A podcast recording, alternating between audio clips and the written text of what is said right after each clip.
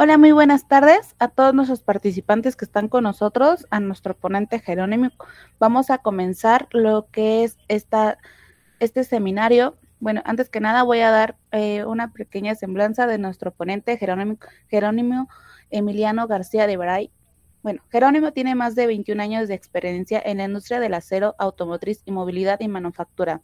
Es cofundador y director general de Disrupt Manaster, firma con operaciones recursos en 10 países que tiene como, misiones de democratizar y, ampliar, y hacer ampliamente accesibles servicios premium a empresas y organizaciones. Anteriormente fue socio y director general de A&BE Engineer, una firma global de soluciones en sitios y consultoría focalizada en la industria de manufactura y, extracción. Actualmente forma parte del Advisory Board de la compañía, ocupa la posición de CEO, director general de Tenigal, John Venture entre de, del grupo Techit y Nippon Steel Corporation. Es contador público nacional, graduado de la Universidad Nacional del Litoral y tiene un máster en manager de la Universidad de Stanford. Su carrera comenzó en Ternium en Argentina e incluye experiencia internacional de manager en diversos países y posiciones con equipos multiculturales, incluyendo participación activa y liderazgo en diversas operaciones de adquisiciones y fusiones que representaron hitos en el crecimiento de la compañía a nivel global. Jerónimo es copresidente del, del capítulo de exalumnos de la Universidad de Stanford y de Stanford Graduate School of Business de Monterrey, México, miembro del comité asesor del programa de innovación de la Escuela de Negocios de IDEA del MIT y, Global Planet del Consejo de Expertos de OPIN y líder de la iniciativa de Nuevo León 4.0 México, entre otras. Bueno, les damos un cordial eh, bienvenida a todos los participantes y a nuestro ponente y comenzamos. Le cedo la palabra a nuestro ponente Jerónimo. Muchas gracias, Griselda, por la invitación eh, y por la presentación. Eh, una cosa adicional a la presentación que hiciste es, obviamente lo notan por mi acento, soy argentino, pero siempre digo que soy mitad argentino, mitad mexicano. Hace 13 años que vivo aquí en Monterrey y Monterrey me, dio, me regaló el amor de mi vida, que es Daniela. Así que un gran gusto estar. Muchas gracias por la invitación a, la UNAM, al Instituto de Investigación de Materiales y, para mí es un gran gusto estar, estar hablando con ustedes de un tema que considero bastante importante y ahora a medida que vayamos avanzando en la presentación vamos a hablar un poquito más de él. Eh, sin más y agradeciendo eh, a todos los presentes, voy a empezar a compartir pantalla si les parece. Bueno, solución de problema de manera disruptiva es un poco el título de la charla. Ahí, pueden ver mi, información de contacto, con lo cual me gustaría, obviamente, estar en contacto con ustedes y la de Disrupting Matters, que es la compañía de consultoría eh, que cofundamos. Solución de problema de manera disruptiva, pero antes me gustaría hacer una introducción del mundo en que vivimos y por qué esto es tan importante o cada vez más importante. Y muchas veces se ha hablado de, o se está usando cada vez más el concepto de que vivimos en un mundo buca, y se lo llama buca por sus siglas en inglés de volátil, eh, incierto, de uncertain, eh, complejo y ambiguo. Pero me, para todos los que son visuales como yo, creo que la mejor manera de describir cómo el mundo está cambiando y de manera acelerada es con imágenes. Y siempre me gusta compartir este par de imágenes porque me parece que son un muy buen resumen del mundo que en poco tiempo está viviendo, el cambio que en poco tiempo está viviendo el mundo. Esta foto que ven ahora en pantalla es la Plaza del Vaticano en el 2005 cuando estaba asumiendo el Papa Benedicto XVI. Esta otra que ven en pantalla, en el 2013, es en el mismo lugar de la Plaza del Vaticano cuando estaba asumiendo el Papa Francisco. Eh, si le prestamos un poquito de atención en ambas fotos, podremos ver que en tan solo ocho años el mundo se digitalizó por completo. Acá a duras penas vemos un celular, aquí abajo a la derecha, acá eh, y una increíble cantidad de aparatos móviles. Y eso de digitalizarse hace que el mundo se hiperconectó, todo se hizo mucho más accesible y la, información fluye a un ritmo muchísimo más rápido. ¿Y por qué les decía que en este contexto el tema de la solución de problemas o del problem solving es algo eh, fundamental? Para describirles un poquito el World, Economic Forum, el Foro Económico Mundial, eh, cada cierta cantidad de años hace un, un, reporte que lo llama The Skills of the Future o The Future of Work, que, en el que le pregunta a líderes de organizaciones y de empresas cuáles son las habilidades que ellos creen son importantísimas para sus equipos para ser exitosos en el futuro. Y lo, lo preguntan con un horizonte entre 3 y 5 años. Les preguntan cuáles crees hoy que son las habilidades para que tu equipo sea exitoso en, en cinco años. ¿Qué dio este reporte en la última edición? Lo que están viendo en pantalla es el top 10 de habilidades. Pensamiento analítico, innovación, aprendizaje activo, resolución de problemas complejos, pensamiento crítico. Bueno, no, voy a leer todo, pero lo están viendo ahí en pantalla. Y uno diría, bueno, en un contexto, en un mundo donde la tecnología está generando un cambio importantísimo, eh, tal vez las skills de, tecnología, de data mining, serían las hard skills, las que se llaman hard skills, habilidades duras, serían las que aparecían en este top. No, como pueden ver en pantalla, muchas de ellas, o casi todas, son soft skills. ¿Por qué? Porque este, justamente este avance tan rápido del mundo hace que esas hard skills vayan cambiando constantemente y si bien son importantísimas, se vayan también volviendo eh, antiguas y necesiten actualizarse como un sistema operativo de una computadora muy frecuentemente. Y se pueden actualizar y hay herramientas. Ahora, la base que prepara a las personas para el futuro justamente son las soft skills que hacen que la persona esté preparada para esa actualización y para enfrentar ese cambio. Del top 10 que ven en pantalla, las que ven pintadas en, en azul, son las que corresponden a resolución de problemas, que es el motivo de esta charla. Como pueden ver, de las 10, hay eh, cinco, la mitad, eh, corresponde a esta categoría. Después hay un par de tecnología, un par de, autogestión, pero eso les muestra un poco lo importantísimo y cómo ven los líderes lo importante de las skills de resolución de problemas. Ahora, ¿cómo cambió esto en los últimos años? Les decía que World Economic Forum publica esto cada, cada, aproximadamente cada cinco años. Esto, digamos, eh, ¿era así antes? La respuesta es sí. En la, en la, que, en la edición, en las preguntas o en, el reporte que hicieron en el 2016 preguntando las habilidades claves para el 2020, resolución de problemas complejos estaba también primero en el top. En la, en la edición que hicieron en el 2011, preguntando las skills clave, o sea, hace 10 años, para el 2015, resolución de problemas complejos también era la primera habilidad que mencionaba. Entonces, esto refuerza la importancia de este tema y de esta habilidad. Y yo quiero arrancar o, seguir la charla con un número y, digamos, ustedes dirían, este número puede significar mil cosas, pero no necesariamente eh, van a relacionarlo con lo que les voy a compartir en un momento, que, a lo que se refiere este número. 35 mil. 35 mil es el número de decisiones que toma una persona por día. Desde qué ponerse, desde qué comer, desde qué, a qué hora levantarse, de cómo organizar su tiempo. O sea, cada uno de nosotros tomamos por día 35 mil decisiones. Algunas más complejas, algunas más simples, pero varias de esas complejas requieren poner en práctica nuestros skills de resolución de problemas. Y en este, en este ámbito en el que el mundo está cambiando cada vez eh, a un ritmo cada vez más vertiginoso, nosotros en Disrupting Matter ayudamos a personas, a líderes, a empresas o a, organizaciones, sean eh, organizaciones eh, empresariales o otro tipo de organizaciones non-profit, a enfrentar eh, este, este, este, esta resolución del problema de una manera efectiva y usando herramientas que sean simples, que sean transferibles y que puedan sacarle provecho. Y a esa metodología la llamamos disrupt. Entonces, quisiera ah, eh, compartirles alguna de esas herramientas y compartirles esa metodología disrupt eh, y espero que les ayude. después, obviamente, vamos a tener una sesión de preguntas y respuestas en la cual también estamos totalmente abiertos para, para, para comentar un poquito más. Y Disrupt es, un acrónimo, a nosotros nos gustan tanto los acrónimos, y muestra un poquito cuál es el camino a seguir para eh, resolver un problema que denominamos complejo o que en, Estados Unidos llaman weak problem. Son aquellos problemas en los cuales no necesariamente sabemos por dónde entrar.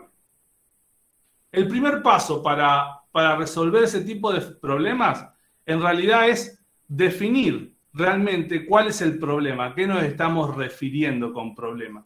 Y me gusta mucho esta frase de Albert Einstein que dice que si tuviera una hora para resolver un problema, dedicaría 55 minutos en pensar o en definir realmente cuál es el problema y los 5 minutos restantes para pensar en las soluciones.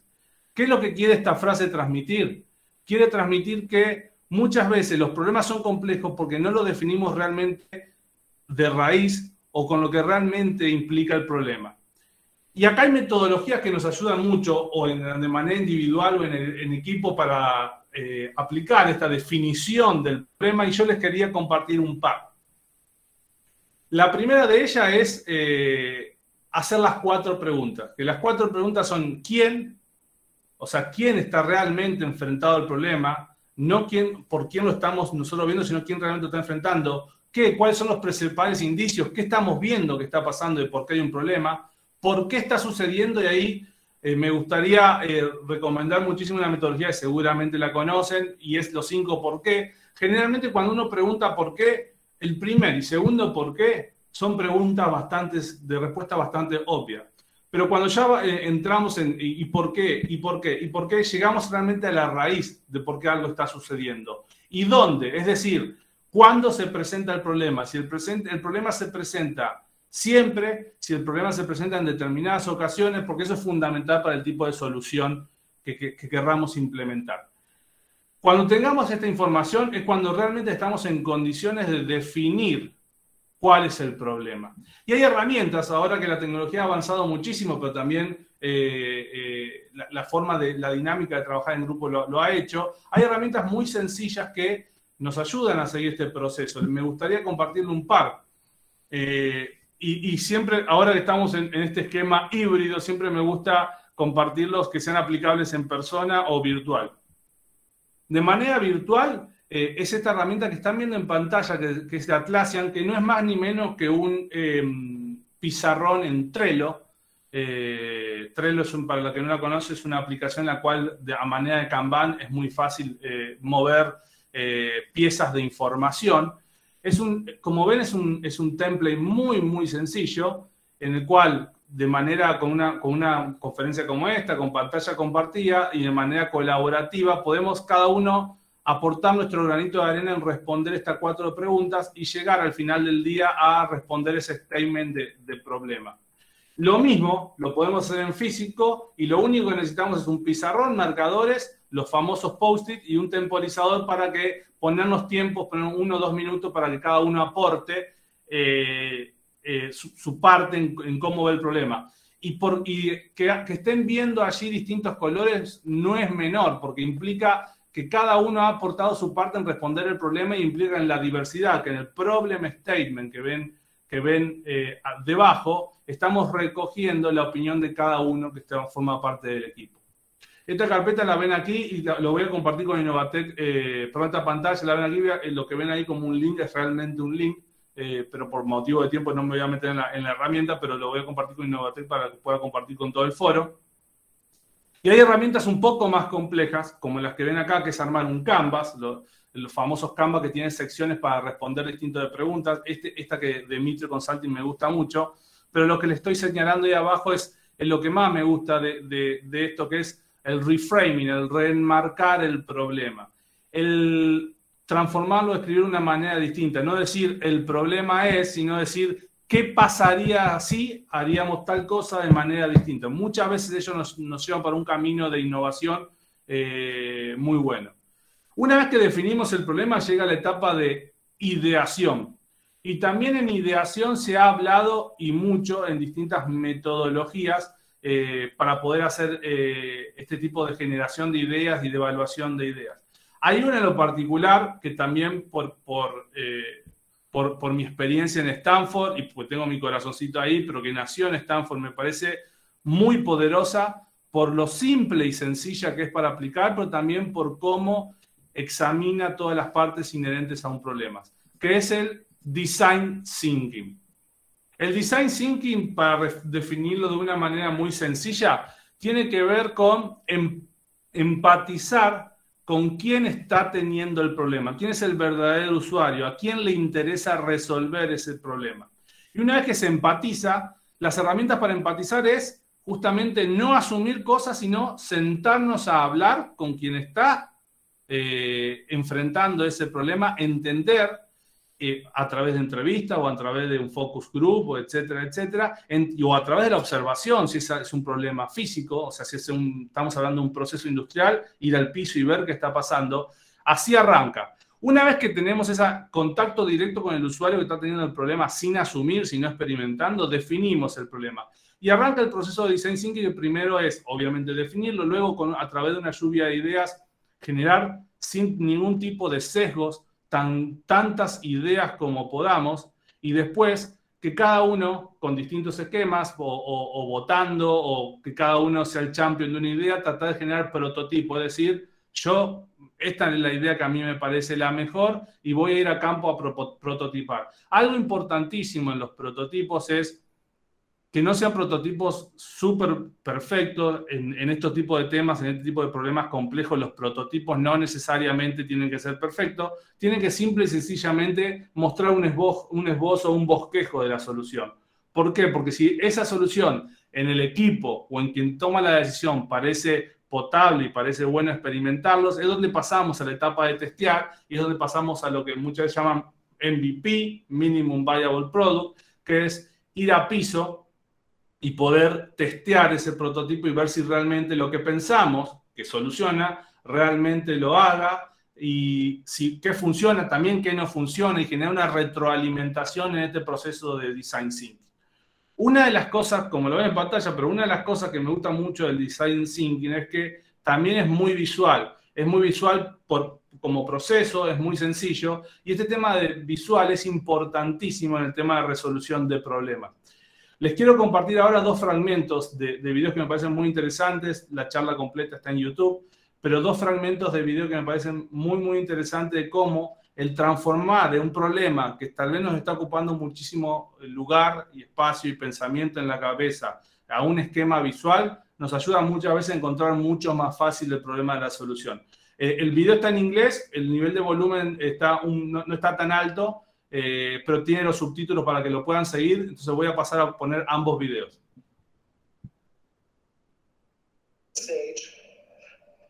With accurate, useful information, arrange that into an accurate what is state, decide what your what could be state is, and then select the action plan moving forward.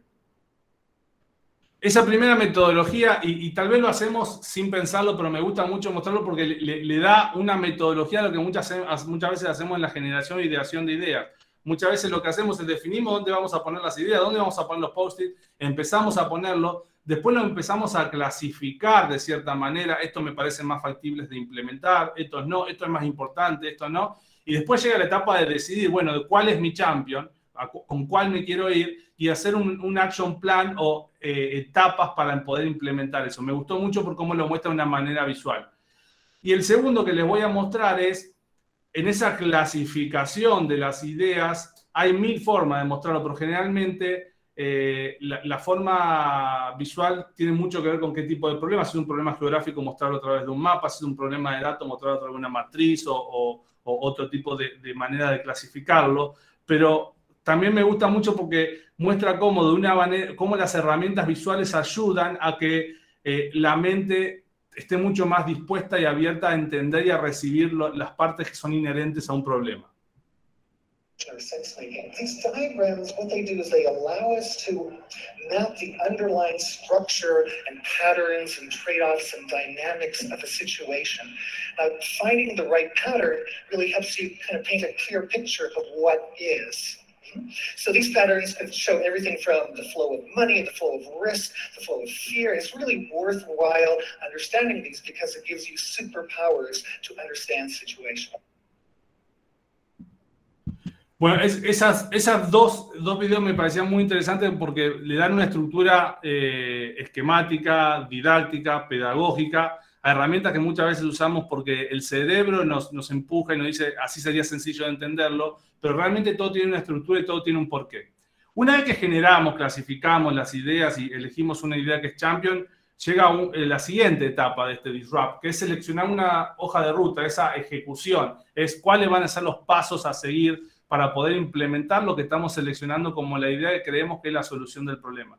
Y acá también en la selección de la hoja de ruta hay miles de metodologías. Eh, quería compartir un par que me parecen muy, muy creativas, muy simples. Digamos, la idea no es inventar el hilo negro, la idea es de todo lo que dando vuelta, cosas que creemos que son sencillas de transmitir, de explicar y de hacer y, que no generan una complejidad en el proceso, eh, pero que también generan el criticismo que necesitamos para realmente evaluar si la idea que estamos eligiendo es la idea correcta. El primer método que me gustaría compartirle es el método Disney y, nace como su nombre lo indica porque se utiliza, mucho, eh, se utiliza en Disney cuando se está evaluando distintas ideas, ya sea de proyectos artísticos o ideas de negocio. Y consiste en separarnos o, nosotros, si estamos haciéndolo de manera individual, tomar en distintas etapas del proceso los tres roles o separarnos en distintos grupos y que, y que esos grupos pasen por los distintos roles. Los tres roles son el de soñador, es decir, les comentaba un poquito que muchas veces el preguntar y sí es, lo que genera un, mundo de oportunidades y eso es más una generación sin límite de alternativas que se pueden seguir y poder poblar esa, ese canva de ideas en, en papel o en físico o en digital. Después está el segundo rol que es el realista. El realista empieza un poquito a filtrar toda esa información generada por el soñador. Eh, recuerden que cada uno de nosotros o los grupos van a ocupar los tres roles, con lo cual el realista muchas veces va, va a evaluar ideas que nosotros mismos generamos, digamos, ¿no? Eh, y el decir cómo, lleva, cómo se podría llevar esto a la acción. Es fácil, es difícil, es muy complejo, tal vez está bueno para una segunda etapa, ¿no? Y ahí se empiezan a filtrar un poquito no se eliminan las ideas, pero se empiezan a filtrar en cuáles son aplicables de corto plazo y cuáles me llevarían un poquito más de tiempo. Y después viene el tercer grupo, que es el grupo, del, grupo de los críticos, el crítico o los críticos, que empiezan a hacer esa, muchas veces usa el, tema del abogado del diablo o, el, o, de la persona del, del, crítico de cine que empieza a decir, empieza a marcar las cosas que pueden llegar a preguntar. Eh, de que puede salir mal. Y lo, importante y lo que me gusta mucho de este método es que ese crítico hace todas las preguntas para sentirse dueño y champion de la idea. ¿Por qué? Porque es el crítico el que expone la idea y, las, y sujeta, la sujeta a votación por, por quien tenga que tomar una decisión. Esto se puede hacer muy fácil en una mesa de una, sala de, de clases o inclusive para no contaminar los diálogos y que uno no escuche lo que está diciendo otro, lo que ven acá abajo es una alternativa, es si tenemos ah, disponibles tres habitaciones, que los grupos vayan cambiando de habitación y está la habitación, la habitación del soñador, la habitación del realista y la habitación del crítico. Y después, digamos, eh, cada grupo evalúa una idea, la presenta a la votación y se elige cuál es la mejor y cuál, cuál, cuál se cree que es la solución del problema. El otro concepto que me, gusta mucho compartir cuando se habla de seleccionar una hoja de ruta, y hablé un poquito antes de no, que no se va a inventar el hilo negro, es la regla del 80-20, de la cual se habla bastante. Y es detectar dentro de esa hoja de ruta que estamos seleccionando cuáles de aquellas acciones son las de mayor impacto. Y generalmente esta regla se cumple siempre, que es el 20% de los esfuerzos o de lo que hagamos va a generar el 80% de los resultados. Es decir, focalizar la energía en ese 20% que genera muchísimo impacto y una vez que barramos con eso, seguir con las siguientes etapas. Pero entender y saber y tener bien detectado cuál es ese 20% importantísimo que es clave para el éxito en la resolución del problema. Y una vez que tenemos definido el problema, tenemos ideados eh, o generar las ideas, ya seleccionamos qué ideas son las, que queremos eh, llevar a la práctica para la resolución del problema, rock and roll, implementar, salir al campo. Y ese rock and roll muchas veces puede llegar a generar un poquito de estrés. Y acá a mí me gusta siempre hablar, eh, porque el estrés muchas veces se relaciona con un concepto negativo, pero no necesariamente el estrés es negativo. El estrés es todo aquello que nos genera enfrentarnos a algo desconocido en lo que no tenemos 100% claro lo que va a pasar. El estrés, a mí cuando, por ejemplo, Innovatec me, invitó a esta charla, me generó estrés. Sí, claro, ¿por qué voy a presentar? Está buenísimo el tema, hay un montón de cosas, hay un montón de cosas para que me gustaría compartir con la audiencia, qué encontrar interesante, qué no, cómo meterlo en una hora. Eso es estrés positivo, es el estrés que te lleva a generar, eh, a generar eh, ideas y a ponerlas en práctica. Ahora, lo que sí tenemos que saber detectar es cuando ese estrés se transforma en negativo. Hay un punto en el que ese estrés deja de ser una motivación y pasa a ser un, un, un, peso, un lastre, un salvavidas de plomo y nos empieza a afectar de una manera negativa. Es importantísimo detectar ese punto porque ningún problema, simple o complejo, lo vamos a poder resolver si no estamos bien eh, física y mentalmente. Entonces, eh, si sienten un poquito cosquillas en el estómago, eh, un poquito, a ver qué voy a mostrar, etcétera, pero sienten que eso los empuja a actuar bien, ese es el famoso estrés positivo que no está mal tenerlo, es, la motivación, es, enfrentarse a algo nuevo. Lo que sí, si ven que en algún momento eso se transforma en algo que les está haciendo mal, es donde hay que parar la pelota y decir, tal vez el problema no lo estamos solucionando de la manera que deberíamos estar solucionando, las herramientas que estamos utilizando no son nada adecuadas, el grupo no está teniendo la dinámica que debería tener. Y mucho de la dinámica eh, personal y grupal tiene que ver con gestión del tiempo. Entonces me quería centralizar mucho en este rock and roll, como lo llamamos, en, el, en la herramienta de gestión del, del, tiempo muy sencilla. La primera de ellas es la matriz Eisenhower, que se llama así precisamente por el presidente Eisenhower y, y tiene que ver con cómo él organizaba su agenda y su tiempo para poder priorizar. Lo primero es siempre es un alivio mental el transformar todos los pendientes en una lista física, en papel, digital, como le sea más cómodo, pero una lista física. Una vez que lo tenemos así es priorizarlo, es decir, cosas que son importantes y urgentes, eso hay que hacerlo sí o sí. Cosas que son urgentes, eh, importantes pero no tan urgentes, ponerle fecha para asegurarnos que se va a hacer. ¿Por qué? Porque es importante. Las cosas que son muy urgentes pero no son tan importantes, son, mm, eh, son delegables, el delegar es importantísimo en la resolución del problema, aprender a delegar. Muchas veces nos cuesta delegar, pero eh, delegar es clave para poder eh, cubrir todos los compromisos que podamos llegar a tener. Y las cosas que no son ni importantes ni urgentes y no están solamente ocupando eh, tiempo en la cabeza, al cajón, lo llamamos que es archivarlo y cuando tenga tiempo, si tengo tiempo o como, o como, como una herramienta de relax, se barrerá. Pero si no es urgente ni importante, claramente no pasa nada si no se hace. La otra herramienta que nos ayuda mucho eh, a poner foco, y, por qué menciono la palabra foco, eh, hoy por hoy el activo más importante porque compite en cualquier herramienta, cualquier red social, cualquiera que esté generando contenido a algún producto, y es un activo que está subiendo de, costo día a día, siempre digo, y no es el Bitcoin, es la atención. En, una era donde la información es cada vez más numerosa y, más... Eh, eh, y se, se mueve a un ritmo más vertiginoso, la atención es importantísima. Entonces, y esto yo lo aplico de manera personal, arrancar el día o la semana con eh, esta regla de 1, 2, 3 dice, lo que sí o sí tengo que hacer es el 1. La tarea que sí o sí hoy tengo que hacer, o esta semana tengo que hacer, o este mes tengo que hacer. Las tres cosas que tengo que hacer, si termino esa que es importantísima y es mi prioridad número uno, acá la regla es no pasar esas tres cosas, sino barrí la primera. ¿Por qué? Porque la primera es la más importante de todas. Y después las cinco cosas siguientes, que si barrí las cuatro anteriores, también me puedo dedicar. Eso nos ayuda a, dos cosas. Una, a priorizar las tareas y dos, a poner el foco. ¿Por qué? Porque todo lo que se quedó afuera de esta lista quedará para mañana, pero focalicé mi atención y mi, y mi objetivo en las que considero importantísimas.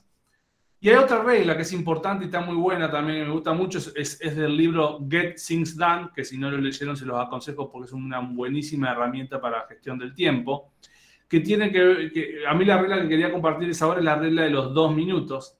Y la, guerra, la regla de los dos minutos acá en este proceso decisorio, lo, lo, están viendo acá, la, guerra de los la regla de los dos minutos dice que si algo te lleva más de dos minutos, hazlo ahora, porque el tiempo que te puede llevar archivarlo, agendarlo, hablar con alguien para delegarlo, etcétera, etcétera, eh, puede llegar a ser mayor de dos minutos. Si te lleva menos de dos minutos delegarlo, delégalo.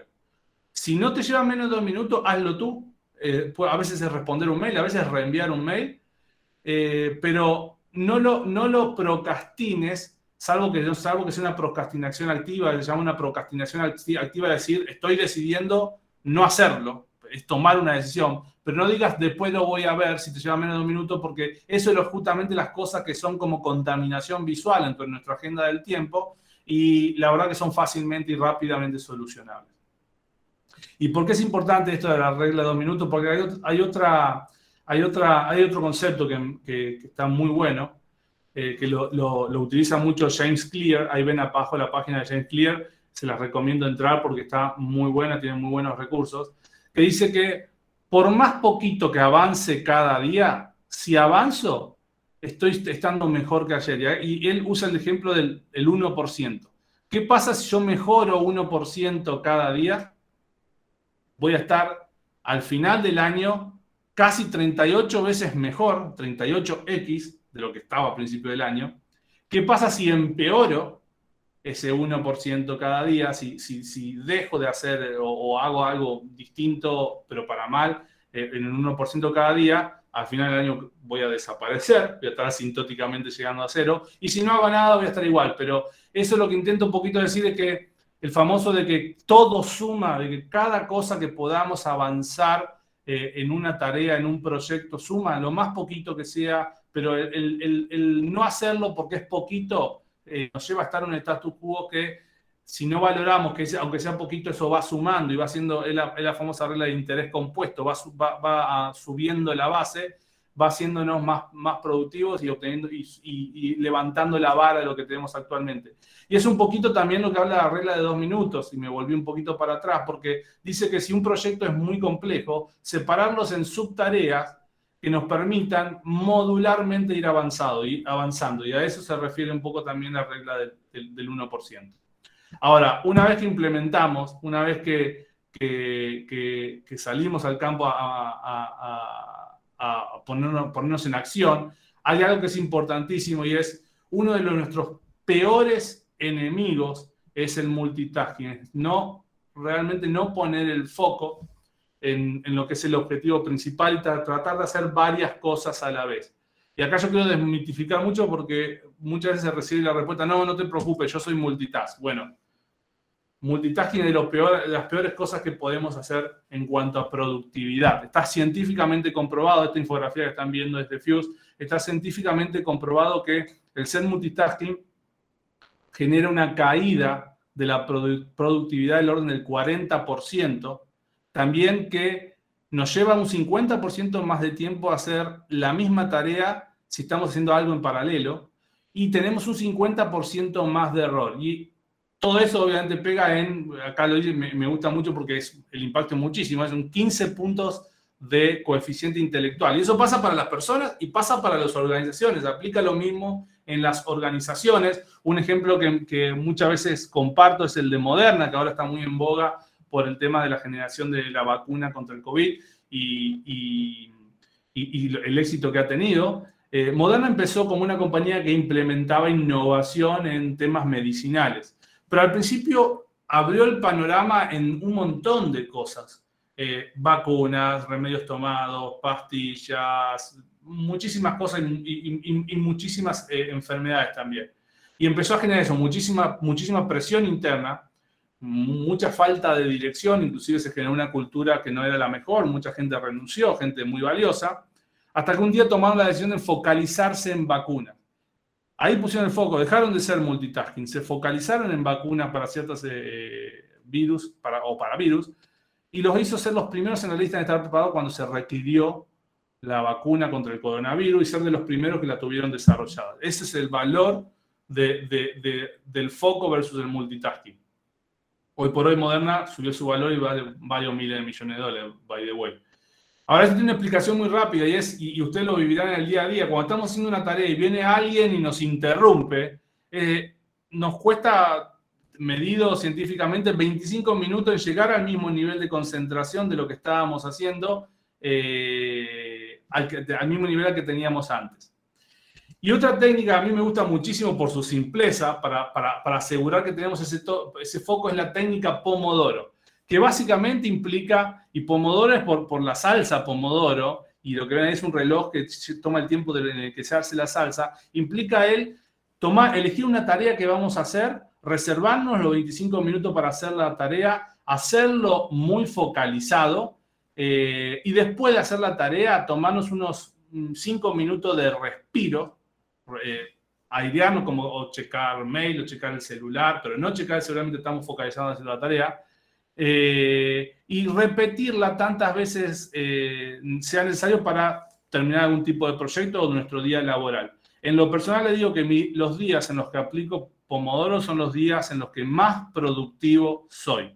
Esta técnica Pomodoro también implica eh, fue desarrollada por Francesco Cirillo. Implica que cada cuatro pomodoros cortos, o sea, cuatro secciones de 25 minutos más 5 minutos de descanso, hacer un descanso largo en el que estiremos las piernas, caminemos 10 minutos, 15 minutos, lo que queramos, un café, pero, eh, pero oxigenar nuestra mente y nuestro cuerpo. Eh, se las recomiendo mucho, pruébenla y después me cuentan. Ahora, una vez que estamos ahí también en, el rock and roll implementando, hay que priorizar muchísimo la agilidad. De acá les quiero compartir algo que seguramente lo conocen como metodología, lo han escuchado nombrar, pero quiero compartir un concepto que no necesariamente se nombra como una de las ventajas mm, más importantes de esta metodología. Y es la metodología ágil. La metodología ágil eh, viene de, de la industria del desarrollo del software y tenía que ver con cuando uno quería desarrollar un programa, una página, una app, no esperar hasta el fin eh, del proyecto para mostrar y salir al mercado, sino tener, tener como checkpoints o lugares de, chequeo eh, eh, rutinario para ir, ir, saliendo al mercado o al consumidor o al usuario de a poco. Y así nació la metodología ágil, en el cual se planea, se diseña, se desarrolla, se testea y se sale. Pero lo importante de esta metodología ágil, y de este lanzamiento que ven acá en pantalla, lo importante es que en realidad la metodología ágil es esto. Hay muchos de estos procesitos pequeños a lo largo del tiempo que permitan ir teniendo esa salida y esa, esa, esa, mm, muestra del valor agregado del proyecto que estamos haciendo eh, de manera bastante frecuente y rutinario.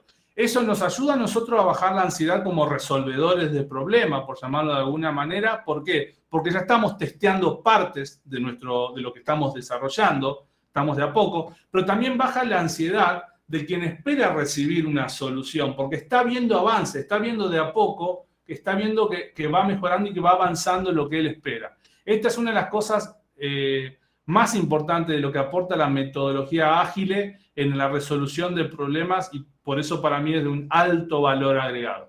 Y una vez que salimos al mercado, que resolvimos el problema, que ya hicimos eh, nuestro, nuestro, nuestro proyecto, hay una etapa que es fundamental para, hablábamos de retroalimentación, y en esta Disrupt, en la metodología Disrupt la llamamos todo suma. ¿Qué significa todo suma? Todo suma significa que es importantísimo entender cómo cada cosa de las que nos pasó en el proyecto las tenemos que evaluar, entender qué aprendimos de, esa, mm, de ese proceso para poder retroalimentar y hacerlo distinto y mejor la próxima vez. Y acá hay un montón de metodologías, se pone a buscar en internet, pero hay una que a mí me parece muy sencilla y me encanta, y es la metodología de estrella de mar, y acá la usamos muchísimos también. Que básicamente baja el nivel de criticismo porque cuando uno está hablando de feedback o de retroalimentación, muchas veces el cerebro nos empuja a, a ponernos en rol de crítico. Y no significa ser crítico, significa de las cosas que hicimos tratar de cuantificarlas y ponerlas en cinco categorías. Por eso me gusta mucho esta, esta, esta metodología. Una categoría es seguir haciendo. Esto funcionó bien, hay que seguirlo haciendo. Son, muchas veces son cosas que tenemos que hacer sí o sí, pero, pero está perfecto. Cosas que nos sorprenden. Hay otro grupo que son las cosas que nos sorprendieron por el valor agregado que nos aportaron en el proyecto. Y esa es la categoría de más de, los que ven ahí como post-it verde, que sean de distinto color los post-it, tiene una razón de ser y nos hablábamos mucho de cómo lo visual nos ayuda a, clasificar las cosas. Eh, son aquellas cosas que dijimos, nos sorprendió, avanzamos muchísimo cuando lo implementamos, de esto deberíamos hacer más en, la próxima, en, la próxima, en el próximo proyecto. Cosas que hay que empezar a hacer, que básicamente es aquellas eh, actividades que nos dimos cuenta durante la implementación de la resolución del problema, que eran de un montón de valor agregado, porque nos hubiesen aportado mucho, pero que no hicimos. Empezar a detectar esas cosas es importantísimo. La otra categoría es dejar de hacer. Y esta es la más crítica de la categoría, pero, pero, pero la ponen en un punto positivo porque es preguntarnos cómo hubiésemos invertido mejor el tiempo que invertimos en hacer esa actividad en particular. Y eso implica no hacerla a futuro, porque para que entre un post-it amarillo, que son cosas que tenemos que empezar a hacer, asumiendo que tenemos un tiempo y un, esquema de tiempo limitado, tiene que salir un post-it rojo. Entonces, hay que saber detectar cuáles cosas son en este trade-off las que tenemos que dejar de hacer porque no aportaron mucho en la resolución del problema. Y también las que tal vez invertimos demasiado tiempo en hacer algo que nos aportó valor, si no lo deberíamos dejar de hacer, pero tal vez deberíamos hacer menos de eso, que son aquellos, son los que ven como post-it eh, grises.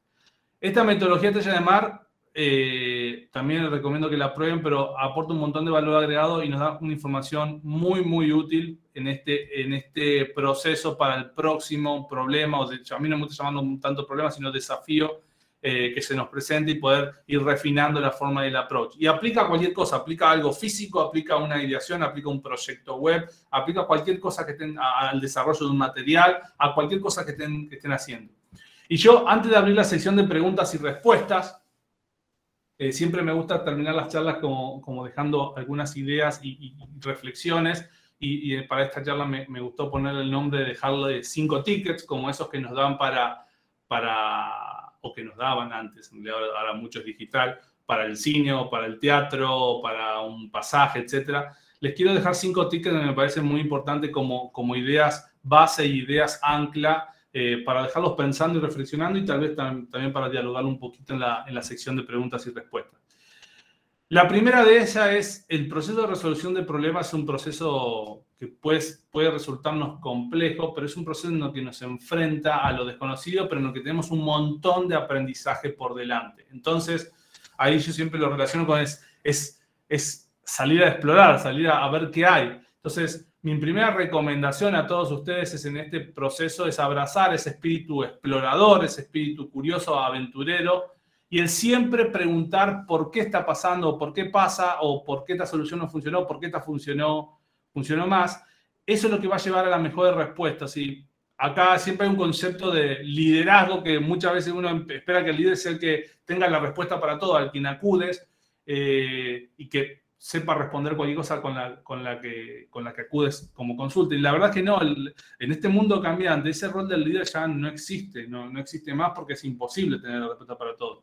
Hoy por hoy el rol del líder es justamente al revés, el rol del líder es el hacer esas preguntas que sean poderosas, potentes, incisivas, profundas y que lleven a eh, soluciones pragmáticas e innovadoras. Ese es el nuevo rol del líder. El segundo ticket que les quiero dejar es todos nosotros somos distintos, vemos los problemas y las soluciones de distintos ángulos, ya vimos varias metodologías que justamente nos posicionan en ese rol, en esos distintos roles. Entonces es importantísimo valorar esa diversidad.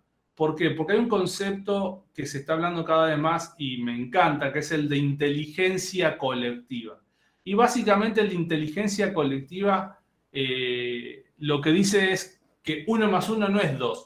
Como todos nosotros tenemos nuestros cerebros cableados y tenemos, somos mejores para algunas cosas y peores para otras cosas, la inteligencia colectiva, lo que un equipo diverso y diferente en todos los aspectos puede generar como solución es mucho más que lo que pueden generar cada uno de manera individual si algo lo dividimos pero no trabajamos en equipo. Entonces valoren esa diversidad y ese superpoder de inteligencia colectiva. El tercer ticket del que quiero hablar es el ser el maestro, yo digo el maestro Yoda, soy, me gusta mucho Star Wars y Lego, por eso ven el, de hecho acá de fondo una combinación de ambos, pero ser su maestro Yoda en el manejo de, de esa ambigüedad. El mundo va a seguir siendo ambiguo y tal vez se transforme más ambiguo y lo que pasó con el coronavirus es un muy buen ejemplo de eso. Pero en este mundo ambiguo, ya hay que hablar de, dejar de hablar de blancos y negros, de sí y no, hay que dejar de hablar de esa manera binaria con respecto a eventos. Eh, y hay que empezar a hablar de probabilidades. Vamos a tener muchas más situaciones en donde aplique la probabilidad que en donde aplique la certeza. Entonces es importantísimo transformar ese, maestro yo en el manejo de esa ambigüedad.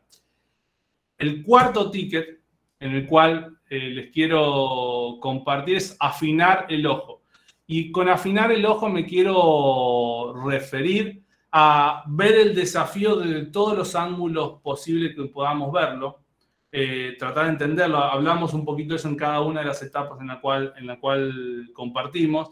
eh, y también en eso nos ayuda mucho la diversidad del equipo, el tratar de ver ese problema y esa solución de todos los ángulos, y también el que no necesariamente la celebración es la solución del problema. Hablamos, eh, hablamos y compartimos la importancia de fragmentar o dividir los proyectos en tareas, celebrar cada paso alcanzado, cada 1% que hablamos en esa teoría del interés acumulativo, la teoría de los tiny gains o las pequeñas ganancias, eh, celebrar cada paso. ¿Por qué? Porque cada 1% es responsable de ese 38X o 3.800% que vamos a tener al final del año. Entonces es importantísimo el celebrarlo y darnos esa palmada en la espalda como, como individuos y como equipo de ese avance, porque es lo que nos va a llevar a, tener un cambio exponencial a medida que vayamos eh, acumulando tiempo en el, desafío.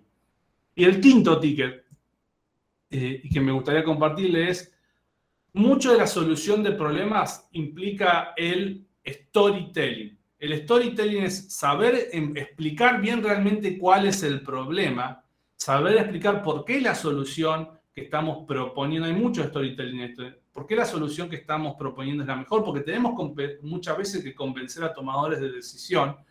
Eh, el saber explicar y motivar a nuestros equipos, nuestros compañeros de equipo, si somos líderes a, los que están en nuestros equipos también.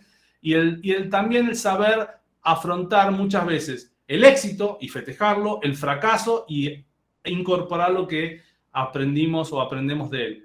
Eh, y yo siempre digo que el solucionador de problemas disruptivos es un storytelling un storyteller, perdón, es un storyteller graduado con, honores.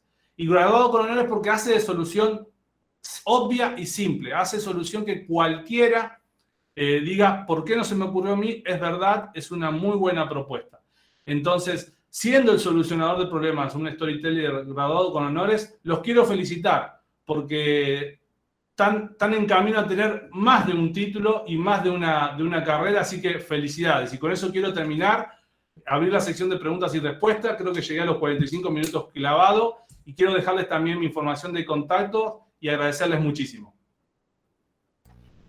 Muchas gracias, Jerónimo, y muchas gracias por tu ponencia el día de hoy.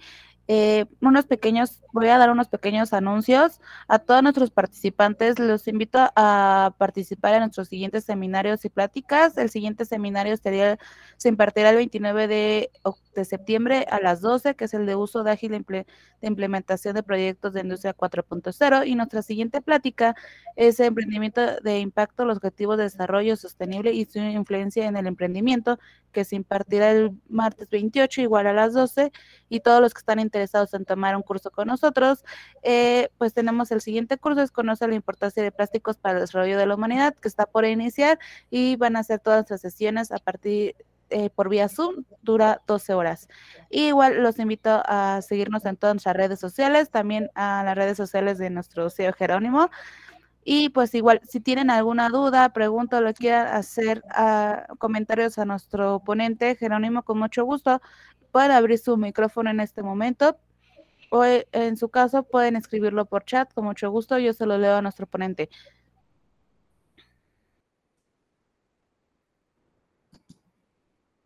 Mm, creo que no, no tiene ningún comentario. Eh, bueno, hay muchos comentarios que fue una excelente charla. Eh, Jerónimo, fue muy interesante, interesante plática por parte de Leandro, García Hernández, Juan Ramiro pero creo que no, no tenemos preguntas. ¿Alguien que le quiera eh, dar un comentario a nuestro... Yo, para, romper un hielo, puedo yo compartir una pregunta y quien se anima, quien se anima me la responde, pero sí me gustaría que alguien me la responda para, para, para, para también censar un poquito en dónde ven esto. ¿Cuál es el problema más complejo en el cual se están enfrentando actualmente? Si alguien quiere compartir algún caso.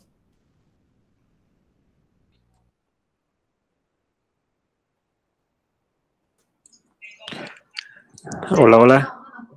Hola Juan, ¿cómo estás? Bien, bien, bien, gracias. ¿Y tú? Bien, muy bien, gracias a Dios. Perfectísimo. Ok, pues hablando de estos problemas, eh, a lo que yo me estoy enfrentando, bueno, yo me dedico a implementar sistemas de información. Soy este, el project manager. A lo que me enfrento justamente es poder eh, organizar a todo el equipo de configuradores, programadores, capacitadores. Eh, es una tarea muy complicada poder consensar con todos ellos para que podamos entregar en ciertas fechas ¿no? lo que pide el cliente. Entonces ahí es donde trato de aplicar metodologías ágiles, bueno, todo lo que hay en el mercado, ¿no? Pero al final de cuentas hay gente pues que es difícil, es difícil que pueda seguir este, eh, digamos, como un plan de trabajo detallado, ¿no? Eh, no le gusta que la presionen, eh, entrega las cosas a su tiempo, y bueno, este tipo de cosas se me complica a mí poder entregar en fecha pues lo que está pactado con el cliente, ¿no?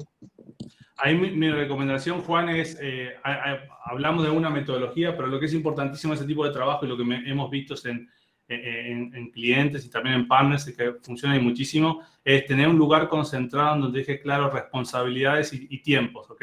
Y que sea algo muy sencillo, que no sea rocket science ni, ni, ciencia muy elaborada, y, y, tener, y esto es una recomendación también, y tener touch point periódico donde la persona sea la responsable, responsable de presentar avances respecto a ese plan que te estás estableciendo. Ok, sí, sobre todo en la parte con los programadores, ¿no? Es, eh, ¿cómo decirlo? Eh, pues digamos que pues son como vacas sagradas, ¿no? usar un término muy coloquial. Es muy complicado con ellos exigir eh, entregas, ¿no? Por eso, hay dos puntos. Obviamente el trabajo en equipo y generar una buena dinámica de trabajo es importantísimo. Lo otro es, muchas veces estas rispideces se dan porque no está, no está tan claro dónde empieza y termina la responsabilidad de cada uno y, un plan con compromisos y, fechas de responsable. Entonces, sí, yo creo que también es importantísimo el, poder bajarlo a tierra, que sea algo fácil, que te genere un touch point contigo, con tu equipo, para, para poder hacerlo.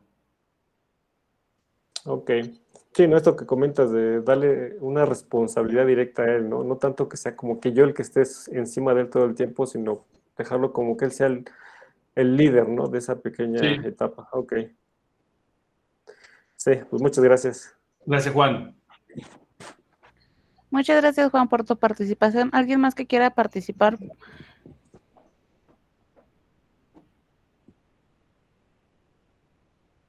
Si no quieren abrir su micrófono, con mucho gusto pueden escribirlo por chat. Lo puedo leer sin problemas.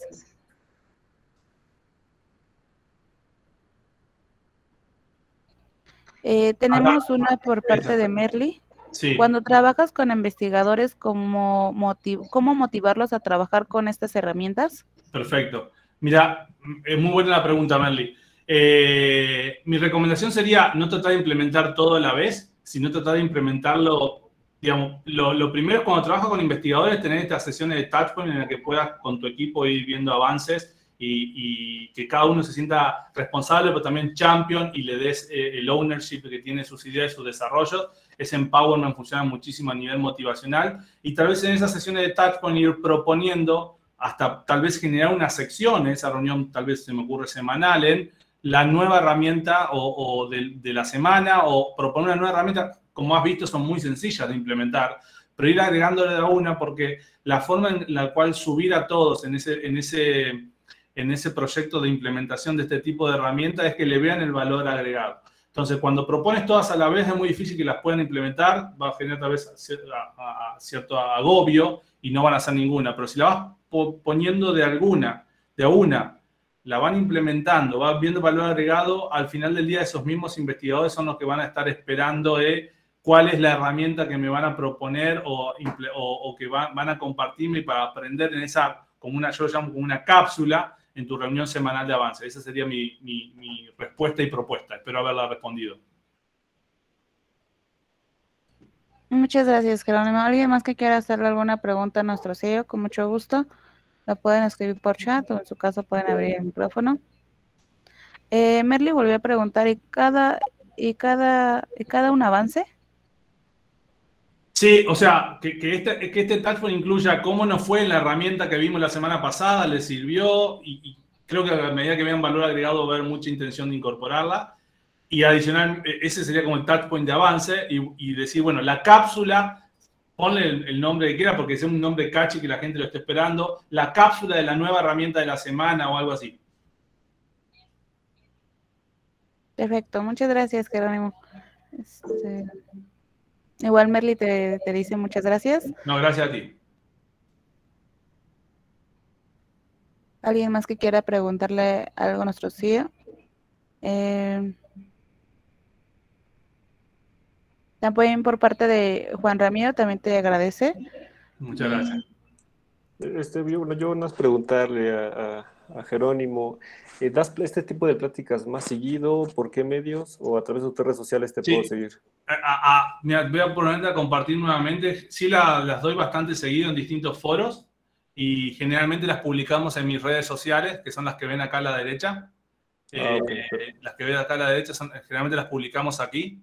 Eh, tanto en Instagram como en Twitter, como en mi LinkedIn, y también las de la empresa, la que, sea, la que tenga que ver con la empresa también, con lo cual en ambos, ahí estamos, me, encantaría seguir esta discusión con ustedes y, y, y, sí se generan muy buenos temas y muy buenas discusiones y muy buenas, muy buenas cosas que surgen a partir del contacto a, través de estas redes que, que manejada de una manera muy responsable tiene un potencial enorme.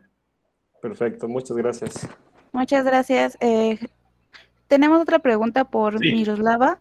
¿Qué casos de éxito podríamos consultar para tener como base en futuras implementaciones?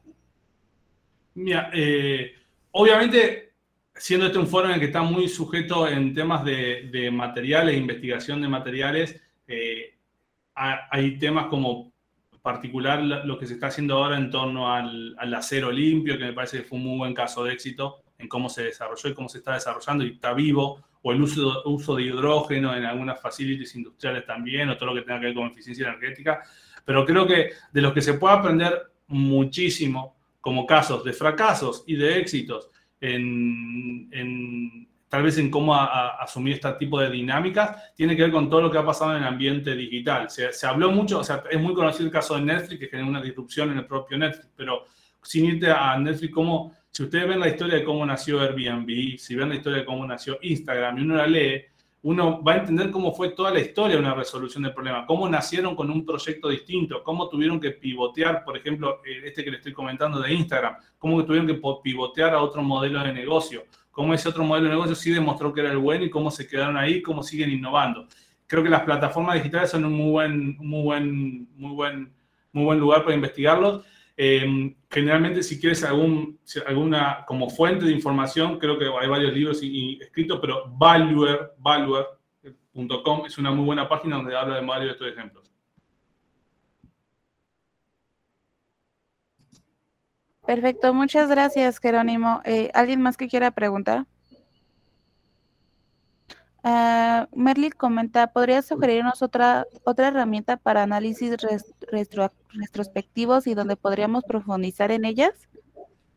Sí, la, otra herramienta es, eh, la, les había hablado del método Disney de la parte de crítico, hacer lo mismo pero ex post, o sea, aplicar ese mismo concepto de transformarlo en soñadores, pero el soñador es qué hubiese pasado si, cuando la, la aplicas ex post, el realista es ¿Por qué no lo pudimos hacer esa vez? Puede ser porque no se nos ocurrió, etcétera, etcétera. Y el crítico es el que pone un poquito también de, realismo en decir, deberíamos dejar de hacer eso. Esa misma herramienta, el método Disney, si la aplica en spots a un proyecto, funciona muchísimo y muy bien.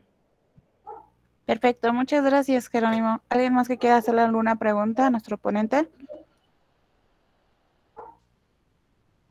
Bueno, por parte de eh, Miroslava, te agradece y muy buena plática. Ahí voy a, para, hablando de redes sociales, vamos a publicar un screenshot de los que estén conectados en este momento, con lo cual los que quieran y puedan conectar su cámara, que la conecten y vamos a tomar un screenshot para ponerlo. Bueno, a todos nuestros participantes se les invita a prender su cámara para que nuestro ponente pueda verlos y podemos tomar una captura de esta, de esta ponencia.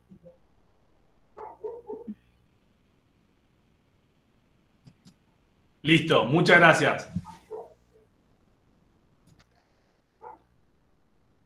3, 2, 1. Está, muy bien, muchas gracias. Y muchas gracias por la invitación. Muchas gracias a ti, Jerónimo. Antes de que te vayas, por parte del Instituto de Investigación en Materiales, eh, permíteme, te otorgar lo que es un reconocimiento que es el Instituto de Investigación en Materiales de la Universidad Nacional Autónoma de México, otorga el presente reconocimiento a Jerónimo Emiliano García de Bray por su ponencia Solución de Problemas de manera disruptiva en el marco del Seminario Industrial 4.0 Ciudad Universitaria el 22 de septiembre del 2021 por mi raza al hablar al espíritu, firma la doctora Rocío de la Torres Sánchez, Secretaría de Vinculación, Instituto de Investigación en Materiales. Muchas gracias a todos por participar. Espero que los veamos pronto. Eh, muchas gracias, Jerónimo, por esta, este seminario muy interesante y y los espero a todos nuestros participantes, los espero ver pronto en nuestros siguientes seminarios y prácticas y cursos. Que tengan un excelente día. Igual los invito a seguirnos en nuestras redes sociales, tanto las nuestras y tanto nuestro ponente de Jerónimo, nuestro ponente Jerónimo. Que tengan un excelente día. Gracias por la invitación a Innovatec y a toda la comunidad de la UNAM y muchas gracias a todos por participar. Un gran saludo. Muchas gracias. Igualmente, un saludo enorme y hasta luego, que tengan muy bonita tarde.